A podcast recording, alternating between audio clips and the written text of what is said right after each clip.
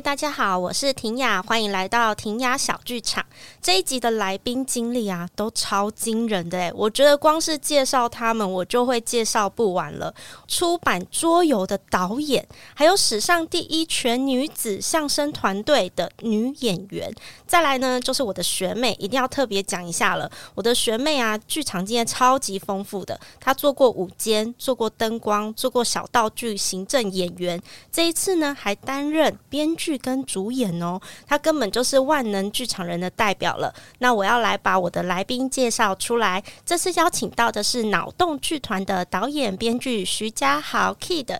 Hello，大家好，我可以叫你 Kid 对不对？可以，可以。就是嘉豪的这个本名比较少用，我们就用 Kid 来称呼。是好，然后在他的旁边呢，是这次的编剧，也是演员，就是我刚刚所说的我的学妹，是黄月璇。月璇，嗨，大家好。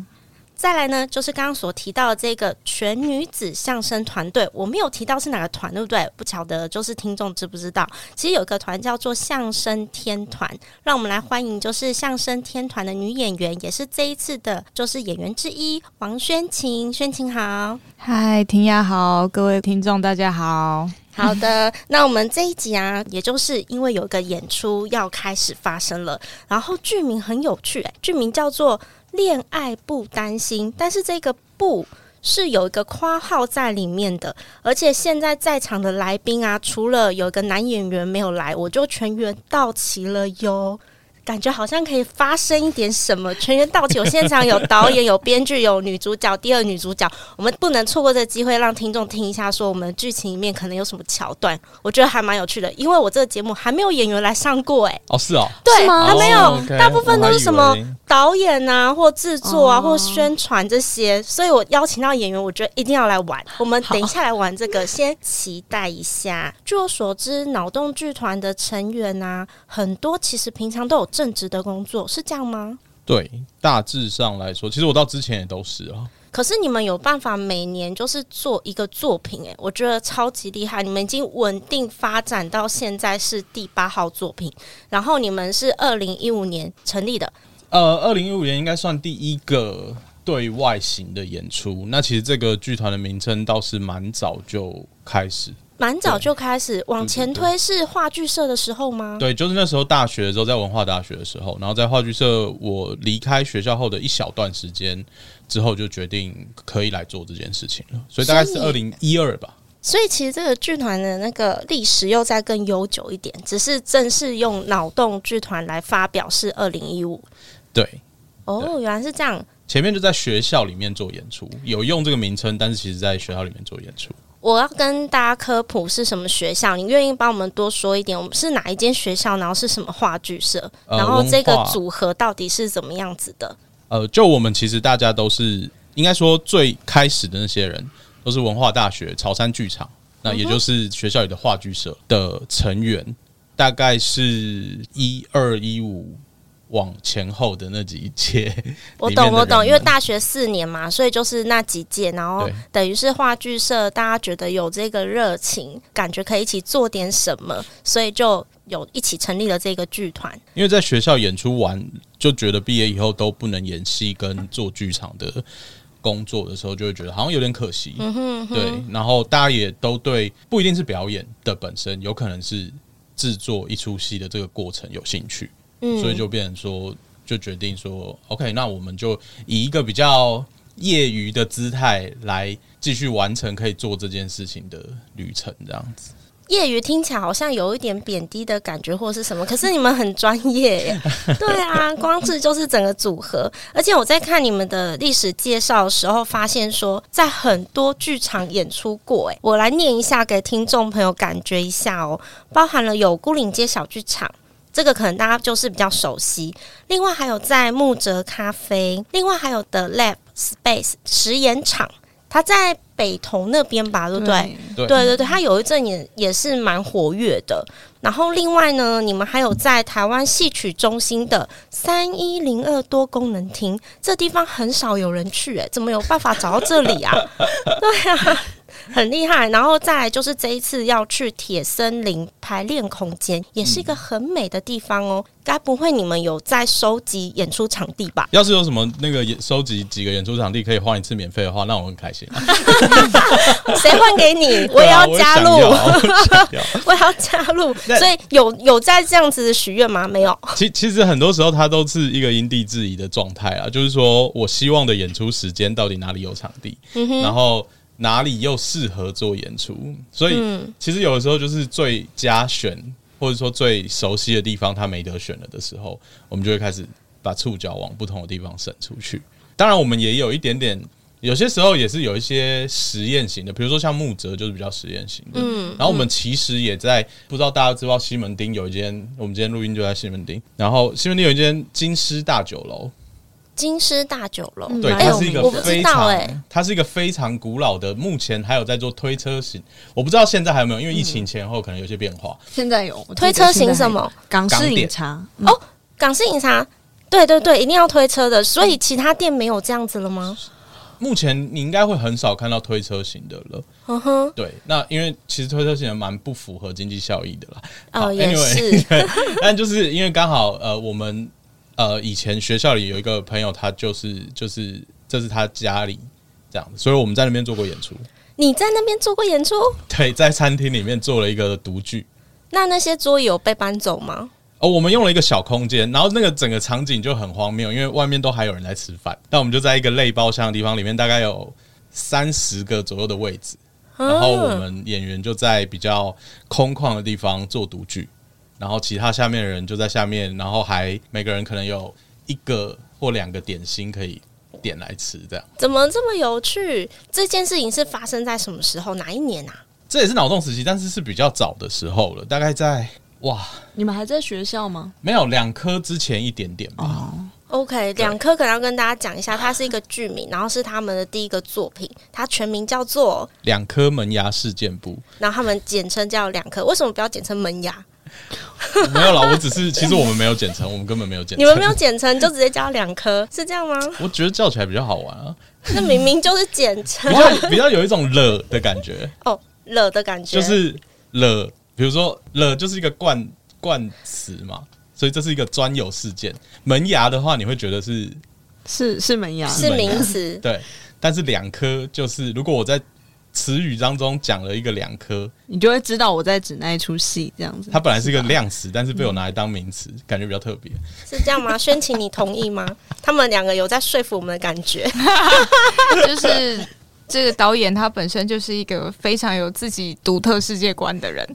所以我觉得从他的嘴里讲出这样子的见解，我觉得是合理的。好，我懂了。哎、欸，我要我要这边就是延伸一下那个独特世界观，就让我想到你的背景，因为你有在做桌游，我觉得超酷的。你跟大家讲一下，一个桌游的设计是怎么样完成的？就直到去年为止，我基本上在。桌游的设计公司，呃，应该说出版社啦。出版社里面做了十四年的编辑工作，这样子。然后，呃，其实它很像一般我们可以听到专业的 PM，就是 Product Manager，叫专案经理。那你其实就是你一你要编辑你拿到的设计的游戏的内容，嗯哼，然后你要安排它的美术是长怎样，然后去找会。符合这个画风的人，然后 maybe 这个游戏的主题要用什么？因为有些时候可能游戏来它只是一个游戏架构，它没有一个游戏背景的故事，你可能也要赋予它这样子。对，然后我自己也还有在处理游戏设计的部分，嗯，所以基本上就是等于是一款桌游的构成，我会参与八九十趴这种感觉。游戏设计我非常的有兴趣，你们通常都是怎么样去设计这个所谓的游戏设计？多讲一点，我觉得听众一定很有兴趣。其实我觉得这件事情它就跟导演有很相关的感觉，你都很像导演编剧，就是你都很像从零开始去搭建一个东西，然后你要从各个不同领域去找到一些素材来参考，比如说美术，你可能需要找到。无论是符合大众的，或者是说符合这个游戏表现的，因为你在玩一个游戏的时候，它自然而然会有个氛围嘛，跟一个剧本很像，就是它要传达给观众的到底是什么。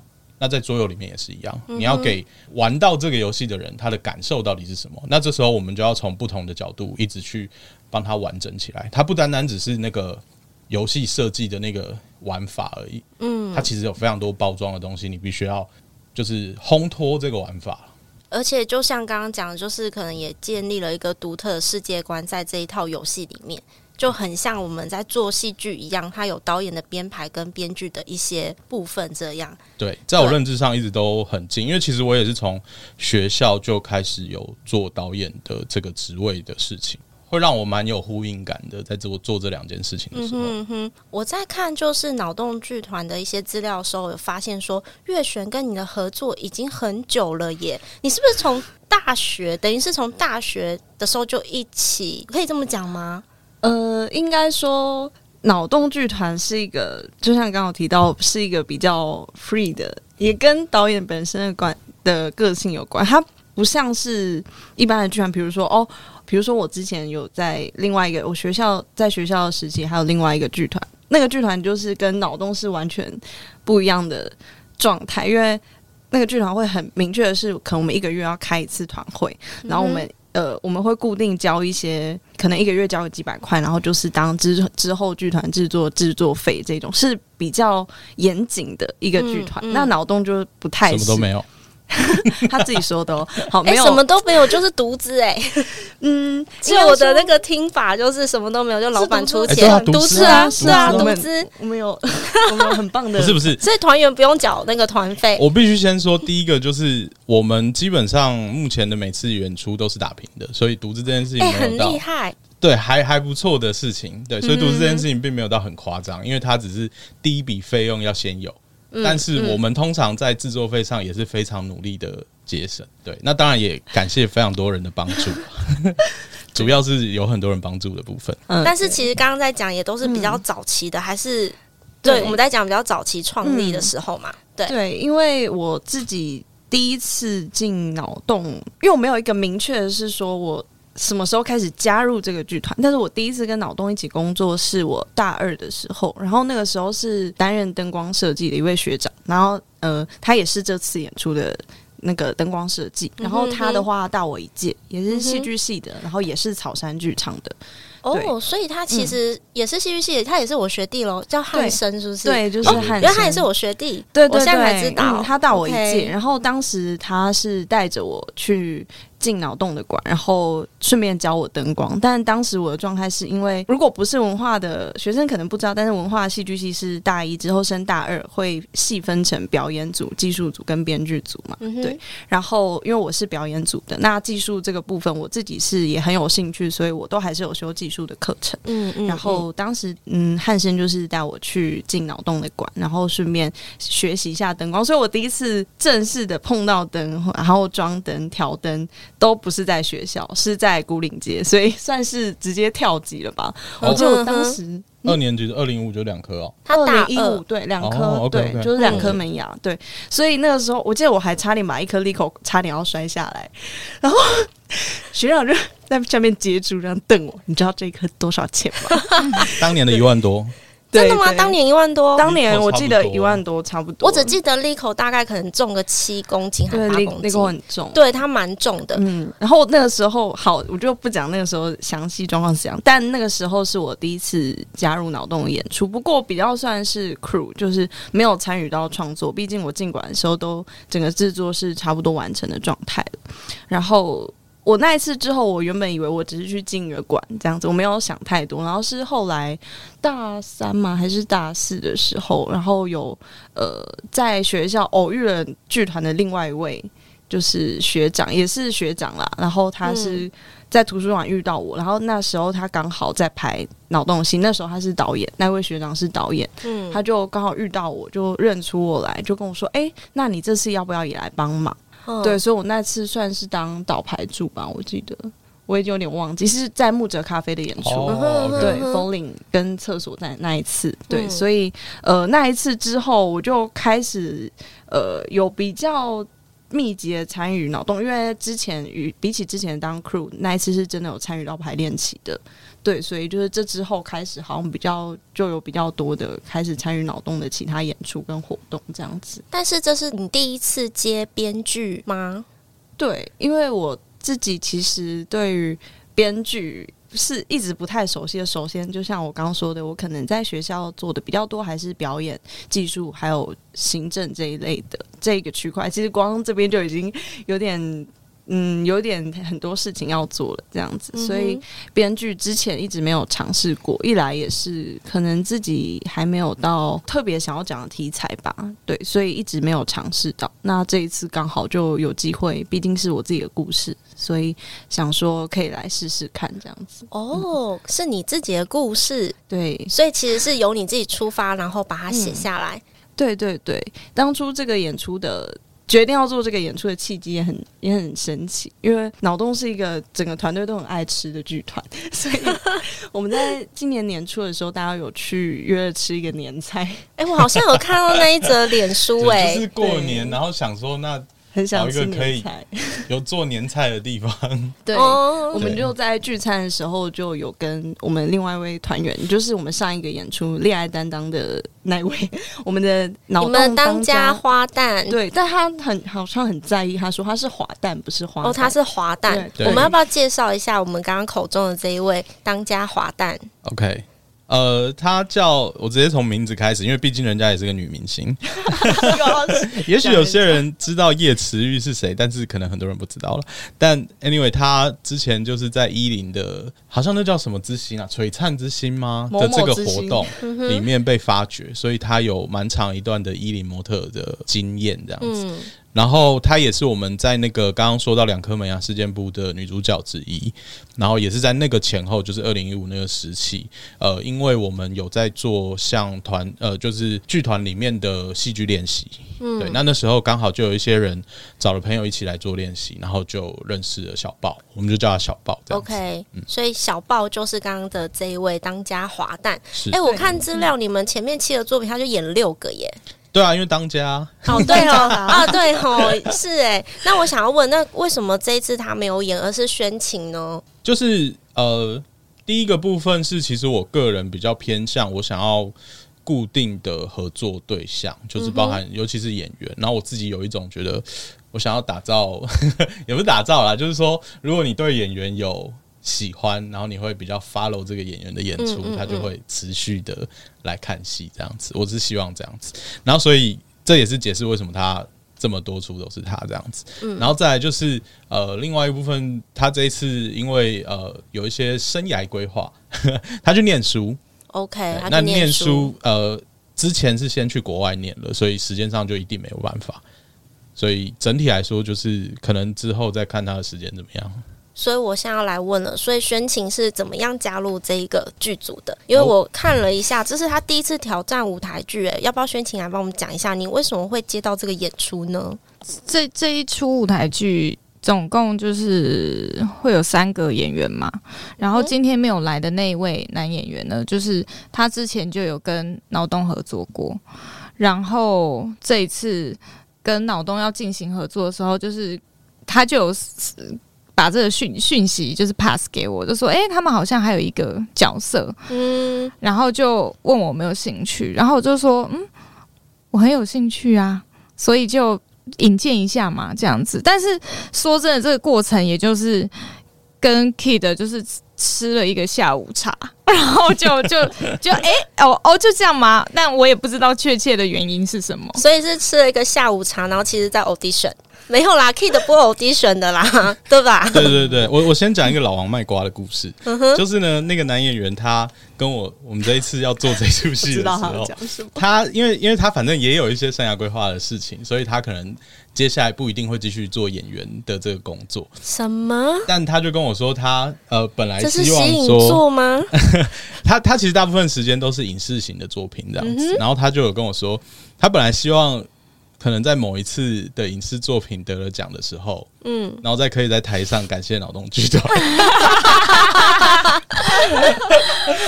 就是就是，反正上一次的演出给他的体感是很好，然后跟嗯，嗯。呃，他认为在我不敢说我引导他的什么，但是他觉得他在排戏的过程当中学习到蛮多事情这样子，然后所以这一次也才会介绍。介绍宣晴进来，这样。那我要问宣晴，你会不会觉得舞台剧跟相声的演出很不一样？而且其实你有在演影视，对不对？嗯、你可以帮我们分享一下心得吗？你会不会觉得特别辛苦，还是可以抱怨一下 Kid？我想大家会很乐意听的。有吗？就是有没有遇到一些觉得特别不一样或有趣的点？因为其实我从开始接触戏剧到现在。大约十年的时间，我走的一直都是影视，嗯，舞台的东西，我必须要说，我是真的到今年，我觉得我才开始去接触。那今年就是年初的时候，我先密集的，就是在相声的剧团里面，就是做了一个小型的巡回的活动。嗯哼，因为之前跟这个相声天团配合的时候，都算是比较零星的一些活动。然后今年他就是长达大概有半年的时间，都是在做这件事情。然后接续着就是到脑洞剧团接了这部戏，我觉得这是一个很好的过程，有点像是命运的安排，就是他在这个剧团，就是脑洞剧团中间帮我安插了一个相声的这样子的一个。接触，我觉得这个接触对于我一开始就要跳到这个舞台剧去做排练这件事情，它其实是有一个很大的帮助，产生一个缓冲的感觉。对，对，对，对，对，对，对，对，缓冲就是可能相声本来对手一个，然后我们现在来挑战两个这样。对，因为相声它是一个，虽然它看似像在聊天，嗯，可是它其实是一个很需要带着某一些观点在陈述一些事情的。的一个状态，所以他会突然进角色，再突然出角色，再进角色，再出角色。嗯哼嗯哼。然后他是很需要一种就是观察现场观众反应的一个表演形式。那在这个过程当中，我觉得我自己有学习到。非常不同于以往，就是只是摄影机对着我的这一些经验，就是我可以抓到更多及时的讯息，就是观观众的呃眼神啊，或者是观众的一些当下的反应。对对对，我觉得这个东西是蛮好玩的。嗯哼嗯哼，所以其实目前还玩的很开心就对了。目前是玩的很开心的。那我想要问一下啊，就是月璇，我们在讲刚刚这个作品，其实由你出发嘛。嗯、然后我看了一下介绍，非常的少女心哎、欸。我很难想象 Kid 导一个那么少女心的作品，欸，哎，他很痛苦。反正现在大家都看不到导演，就没关系。是这样吗？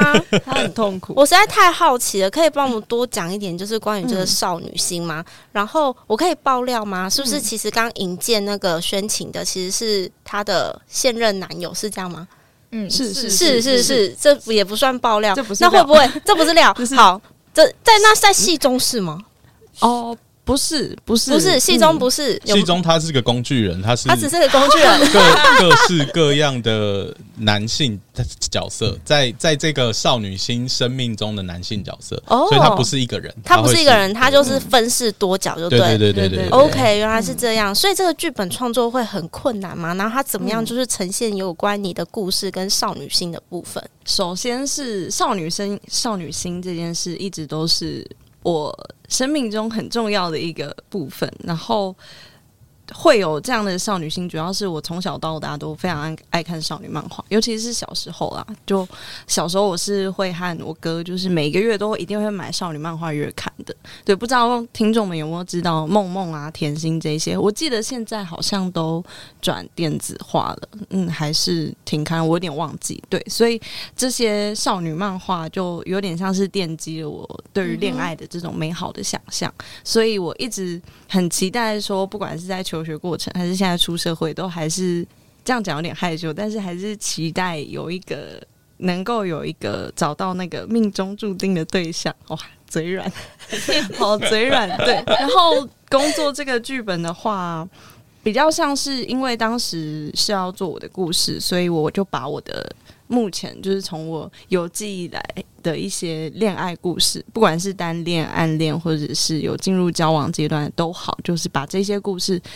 真就是把它文字化，变成素材之后，我又先给 Kid。当时是 Kid 先写了一版剧本，然后后来我也写了一版剧本，对，所以后来的比较像是融合之后，不过主要的架构其实是 Kid 的。对，因为我自己在写的过程，后来跟 Kit 的交流，也有发现自己写很容易陷入一个像是有点自溺的盲点。对，所以我自己会觉得，呃，我的故事，然后有呃有一一位直男导演，我就是那个把人物自传故事拍成电影的。那个转化过程了，嗯，OK OK，就是你们有点像是这样子分工跟磨合这样，对对对对对，对，OK，嗯，少女心哎、欸，我觉得超难的、欸，一个去看直一个直男要来挑战少女心，你做了什么功课？然后你有给他们什么功课吗？第一个是好险好险，我至少还是一个长不大的人。所以这个可能稍微可以有一点点靠近，然后再来就是我本来就很喜欢看漫画，嗯、所以虽然去看少女漫画有点痛苦，但是还是可以好好的看下去。所以真的有去看少女漫画？有啊有啊，我开书单给他，你开书单给他。而而且相对来说，因为我我有个妹妹，所以我小时候其实是还是有看过像是玩偶游戏，然后或者是那个飞天少女猪，嗯，飞天少女猪 那 个不算啊。好了好了，但但但她本人是一个少女嘛。对吧？欸、少女，个性等一下，少女漫画的那个定义不是这样定义的。好，等一下，但是但是玩偶游戏是吗？玩偶游戏至少是嘛？好啦，是啊，因为他什么算玩偶游戏就是吧？是啦，虽然好啦，他算啦，他花了很多时间在讲一些亲情的部分，对，还还还有小红豆啊，虽然我很讨厌他，但是还有小红豆哪算？小红豆其实算啦，只是他。偏小，年纪偏小，年纪偏小。欸、anyway，就是我觉得至少我从一个旁观者的角度，呃，还是有一点空间可以去看。然后再来就是，我觉得旁观者清这件事情还是不错。就像他说的，他的故事里面难免会有一点点自溺，有一些从自己的角度去看的事情。可是我在编辑的过程，我就可以把呃，也许观众对于这件事情可能想到的角度是什么给放进来。对，所以我觉得这样子的交互其实还蛮有趣的，就是你可以让世界观可以有不同的视角去看这个作品。嗯哼，所以我们在看这个作品的时候会充满粉红泡泡吗？嗯，应该会啦。我们 努力了，我们努力，我们努力，我们努力，我们。毕竟都都好几十岁，不是、啊？大家年纪都大了，没有要暴露年龄，没有。哎、欸，可是刚刚讲的那些范例就很暴露年龄了。你说小飞天少女，说的也是、欸，来不及了嘛？谁知道飞天少女猪、小红豆都出来了？好，来不及了。小红豆出版的时候，我都还没出生哎、欸。哦，但我有看，但我看，因为它动画化好像是之后的事情，我是看动画。那我也可能是这样啊。哦，好哦，好哦。刚刚所有的一切没有要剪掉哦，没有关系啊，没关系，没关系。我对年龄很豁达的。好，那我要问，所以这个剧名啊，恋爱不是被夸起来的，嗯、对？那到底是恋爱担心还是恋爱不担心？首先，这个剧名其实也有经历了一些小小波，好，不是波折，因为我们的上一部演出叫做《恋爱担当》嘛。那当、嗯、当时这个名字。嗯，取名没什么疑问，因为小豹就是我们剧团里面最会谈恋爱的人，所以他是负责当恋爱担当这个部分。Uh. 对，然后就像刚好提到，我们在吃年菜的时候呢，就在开玩笑，原本是在讨论有没有在。重置恋爱担当这件事，嗯、然后后来就大家在开玩笑，然后 Kid 就说啊，不然黄雪你做一个恋爱担心，然后我做一个恋爱没担当，这样就 就把这个文字随便乱玩，这样，然后当时都以为是开玩笑，然后后来是哎吃饭结束之前，Kid 就说哎，那你回去那个素材整理给我，我就哦。是要是，是真的，是，是认真的，直接被推上去哦，要做是不是？所以回去又开始整理，然后直到我自己在写剧本的时候，我其实档案名称都一直是写恋爱担心，嗯哼，对，然后是其实恋爱不担心这件事情，你可以问问看 Kid 他当时为什么会最后会去做恋爱不担心？其其实就是那个括号就是这个样子嘛，就是这里面有一些不确定性喽，嗯，对啊，有一点这叫什么？一啊，想我想不到那两个字，还是？我想不到那两个字，不是不是，有一点。就是遗憾，但是没那么负面的一个词，不负面的遗憾。你想想看，不负面，我想不到那两个字，不好意思。好，没关系，我们就过了吧。听众可以提供给我们。完了，文学造诣，请帮我留言，到底那两个词是什么呢？猜出来的，就我们很谢谢你。恋爱不担心这件事情，如果我们要简单来介绍这个作品的话，可能月璇会怎么样去介绍它？介绍的话，我觉得可以把它当做是一个很。最最最平凡的恋爱故事来看，所有从小到大有经历过的，就像刚提到，不管是单恋、暗恋，甚至交往、分手，或是陷入自我怀疑的阶段，就是它其实是我觉得现在大家都会遇到问题。只要对爱情抱有向往的话，我觉得是大家都会遇到问题。那我只是其中一个而已。刚刚提到恋爱不担心这件事情，其实我自己也会觉得比较像是在对我自己以及对。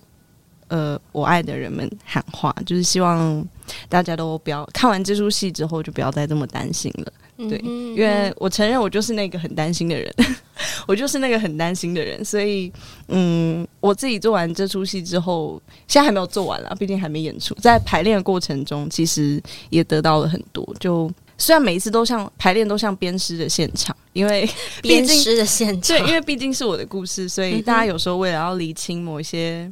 比如说，哎、欸，当时为什么？嗯，可能为什么我，当时的男朋友会做这个决定？那大家就要深入去探讨、嗯。哇哇，哎、欸，这我光想就觉得好可怕哦！欸、不是哦，我们没有逼哦，我们没有逼哦，他想要就是还要去回想跟前任男友的细节。当然没有逼，只是因为像嗯，毕竟我们不是有另外一位，就是今天没有来演员，就是那位演员，就他需要知道他们他要怎么去扮演这个角色，嗯、那他当然需要更多一些他这位本人的线索。那唯一能得到线索就只有我，所以就会有这些讨论。然后在排练过程中，其实我觉得最有趣的是，呃，不管是 Kid、Sunny 或者是另外一位演员，我们都他们都提出了很多不同的观点，嗯、是当时的我就是在那个陷入那个感情的状态下的我是没有想到的。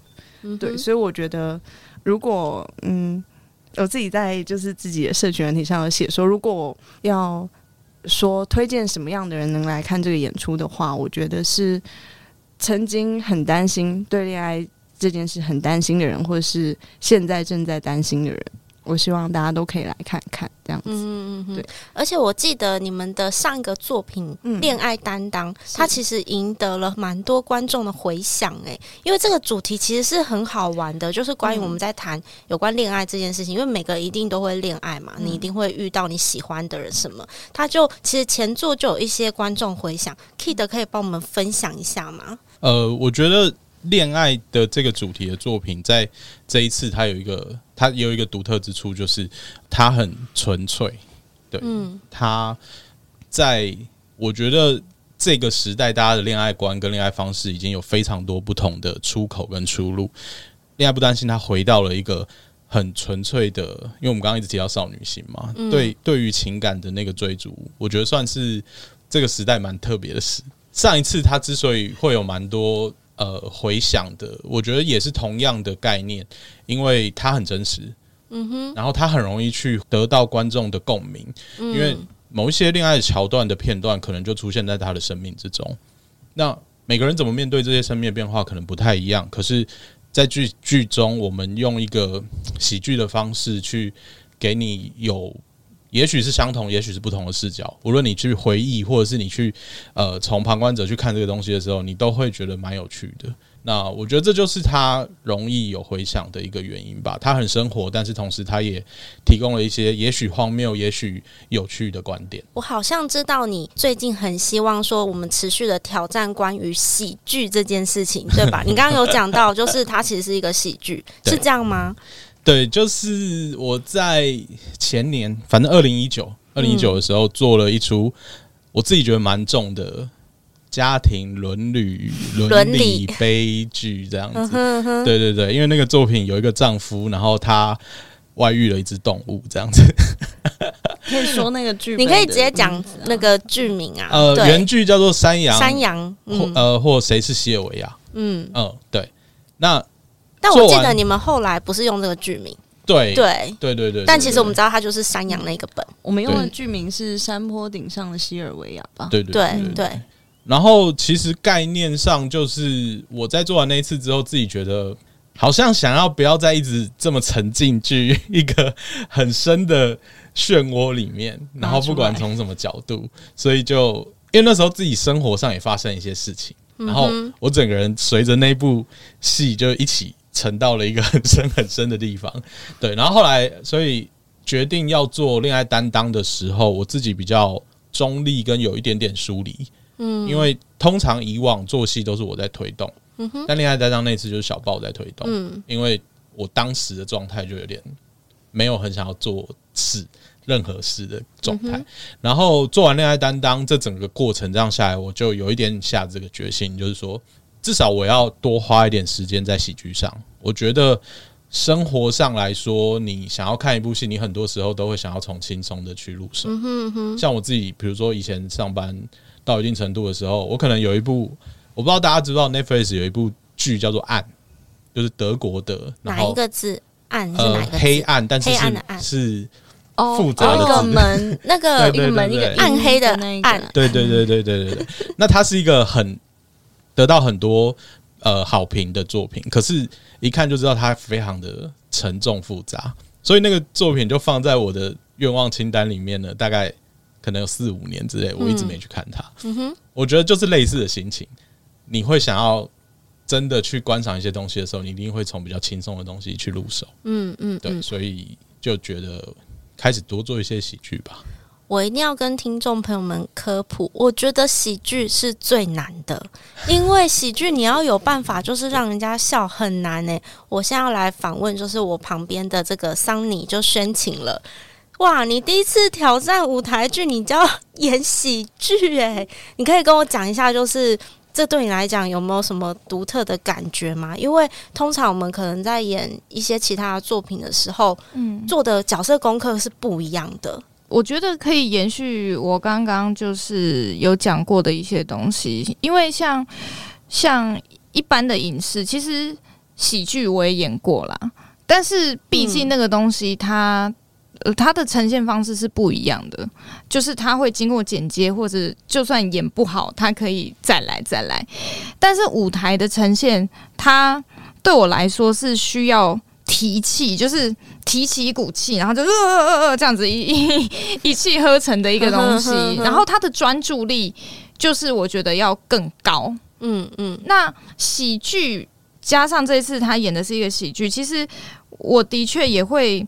很容易在想说，我到呃，就是我们在互相丢球或这个合作的过程当中，要怎么样创造出一个会让人真的觉得会心一笑，或者是真的笑出来的这样子的一个节奏？因为我认为它是有一个 timing 点的，就就延续我刚刚前面讲的东西，就是它有一点点，我觉得它跟相声有一点点的关联。因为相声吃的也是那个节奏感，其实同样的一个本，用不一样的节奏去呈现，两个人甚至快一秒、慢一秒，那个感觉会完全不一样。嗯嗯，对，所以我觉得这一次的这一个这一个挑战，其实它很有趣的部分是，除了它有一些情感的投射以外，它还有一些很技术性的东西是。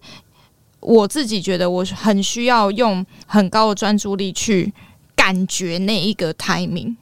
哎，我好奇哦，就是刚刚在讲那个男演员啊，他没有所谓的角色，他就是扮演很多呃我们剧中的那些男生们。所以，但是两位女演员，你们是有很明确的角色，对吗？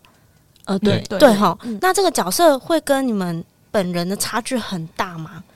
哦，可大了，可以讲一下，讲一下。我觉得这样子会就听众更可以知道，他比较有感触。对对啊，他比较有感。那个，我们请宣请来讲一下。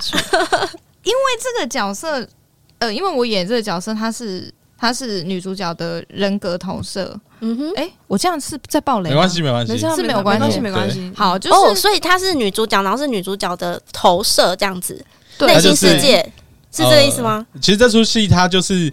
现代的女性跟自己当年的少女心拉扯的一个过程。哦，OK OK，所以你是少女心代表，对，他他是就是宣情是少女心的那个部分，对，他是把少女心实实体化，实体化的那个，就是脑中的小剧场的那个，哎，脑中脑洞的那个 小剧场演出来，就是桑尼这一次的角色，对，宣情的角色，我在扮演的这个角色，他是一个，他是一个很 hyper 的。角色。整个状态都是维持在一个很可比较可爱，然后又很很有朝气，但殊不知就是我本人平常就是一副死样子，我真的是用死样子来形容自己，就是很有点像。我我因为我觉得可能到这把年纪也是会有一点移位，但是可能那个移位就是我要把它忘记，就是我常会出现一些姨母的行为，但是就不能。哦，我大概可以想象了，就是大家可以想象那些少女们非常浪漫，然后有情怀，然后粉红泡泡的那一些部分，哦，就会有我们的宣情，有我们的桑尼来，就是诠释它。然后其实就像刚刚他讲，他觉得跟自己的个性是非常落差的，可是，是要怎么把它给具象化出来？这样。嗯、但是我我我我突然想到一件事情，嗯，我觉得人生就是这样充满挑战。为什么呢？因为我一直都非常期望我可以演一个就是大辣辣的人，嗯、可是其实我的生涯里面演到所有角色全部都是可爱，都是小可爱，然后我就不知道到底为什么会有这样子的东西。他在许愿了，他在许愿了，一次比一次要更可爱，然后我就不断的就说，哦，我这一次可爱又升级了，这样子。OK，Kid 有听到吗？下一次就是给他一个大辣辣的角色。大辣 辣对他来说也太简单了吧？那不是很无聊吗？哦，被反驳了，被拒绝了。觉得是这样吗？如果你想要演出的话，你都会想要演出一些跟自己嗯嗯比较挑战的那个。对对啦，那我有机会就是直接许愿一段就是剧中的桥段吗？我们让听众给抢先听一下。好，交给两位。好，交给你们 开始吗？直接开始吗？你们有需要讨论哪一段吗？不用哈，好，没有没有没有。OK，对，我直接开始吗？OK，好，等下我。需要给你们一个前言吗？前言是没有啦，我只是从前吗？不是啊，就只是说，因为刚好这一出戏它比较多是，我们刚才也说了嘛，一个角色是人格投射，嗯，嗯，嗯，所以它比较像是自言自语一点点，嗯，但是用两个角色在跟自己的自言自语对吵，你就有点像是小恶魔、小天使的那种感觉，所以没办法准备太多桥段，因为 因为有太多东西都跟另外一位男演员 OK 交错到这样子，嗯嗯，对，那我们就是小小一段给大家稍微听一下，没问题。坐车回台北的路上，被病毒折腾了整个假期的我，一下子就睡死了。我坐在靠窗的位置，头靠着窗户，时不时就会撞上窗户。我自己并不在意，就是继续睡着。突然，我感觉到一股很温柔的力道，把我的头扶到另一个方向，靠在他的肩膀上。然后，一百八十公分的他，尽力的把身体压低，用一个很不舒服的坐姿，让他的肩膀可以更贴合我的头的位置。除了偶尔会看一下手机，感觉他其他时间都在关注我，帮我把身上的外套盖好，在我的头快要滑落的时候扶住我。两个小时的车程。其实我心跳跳的超快，根本没办法好好睡着。这就是我要的少女漫画情节啊！在一起，在一起。就是那时候，我感觉我们有点不太一样了。哎，等一下，为什么灯暗了？把灯打开啊！继续。嘿，这边差不多是加速的时候了吧？高铁已经很快嘞，还要加速哦。当然啦、我们的关系呀、要开始起飞了吧？再来就是牵手，然后我们会接吻。虽然还会经历一些磨合、吵架，但是我们又会舍不得彼此，带着眼泪和笑容说：“我们继续在一起吧。”然后会遇到一些现实的烦恼，但是在某一天。他会突然拿出一束花，单膝跪下。嘿，等一下，你先不要那么激动嘛，我我还不知道我们关系什么哎。漫画一般在这种时候，隔天就会有一个人告白了啦。我们在旅行之后越走越近，社团里到生活中，逐渐的在建立彼此的交集。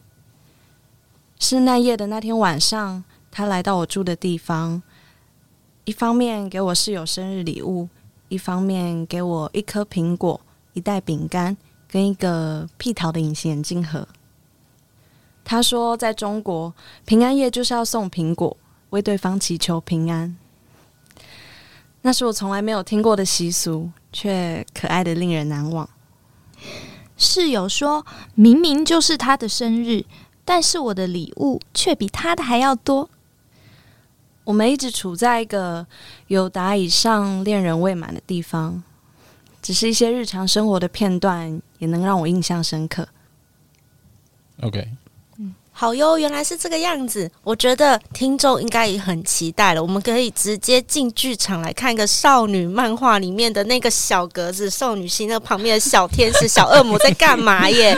所以这个作品我有一点了解了。我觉得所有有少女心的听众们，然后对于恋爱会担心不担心的，就像刚刚月璇所说的，我们其实在这些的思考上，大家都是一样。他用他的故事来跟大家分享说，关于恋爱不担心可能是怎么样的一个故事，然后怎么样一个事情，然后我们可以一起来就是感受看看。还有 Kid 有讲哦，这是一出喜剧，相信大家可以在里面很有收获，而且还可以放松的，就是度过这个看戏的时光。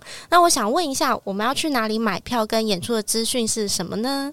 呃，现在在 OpenTix 上面已经开始销售了，然后嗯、呃，应该就是搜寻脑洞剧团或者恋爱不担心就可以找到。好，那我们来讲一下演出的时间。演出是在十一月二十四号到二十六号，然后呃，总共演出五场。周五的话是只有晚上场七点半，然后周六跟周日就是二五二六的话都有分下午场跟晚上场，分别是两点下午两点半跟晚上七点半。是的，我来重复一下，我们的演出时间是在十一月二十四到二十六，总共五个场次，在 OpenTix 上演。嗯 OpenTix 上面可以买到票哦，那个售票系统真的很难念。对啊，两厅院，对他以前就是两厅院多好念啊！然后这一次要挑战空间是铁森林排练空间哦，它是一个很美的空间。嗯，就在辅大的捷运站，就辅大这个捷运站的旁边。对，所以很非常的容易抵达。嗯，那就欢迎就是听众朋友可以直接上网去购票，然后我也会把这些资讯放在就是这一集的下面，那大家就可以直接点选过去。支持。那如果你有什么不确定、不知道的部分，也可以私讯那个脑洞剧团的粉丝专业，对，我会帮大家服务的。或者是大家可以来许愿，就是恋爱系列下一步要讲什么？我好想看导演的恋爱不担当，那个太难了，恋爱没担当哦。欸、跟大家推荐这个作品真的很诚实，我就做不到。是这样吗？不是聊一聊就可能成真吗？没有，那是因为我用那个啊，这 是职场霸凌。职场霸凌要申诉。好的，那我们今天先聊到这边喽，我们就下一次见，大家拜拜，拜拜，拜拜。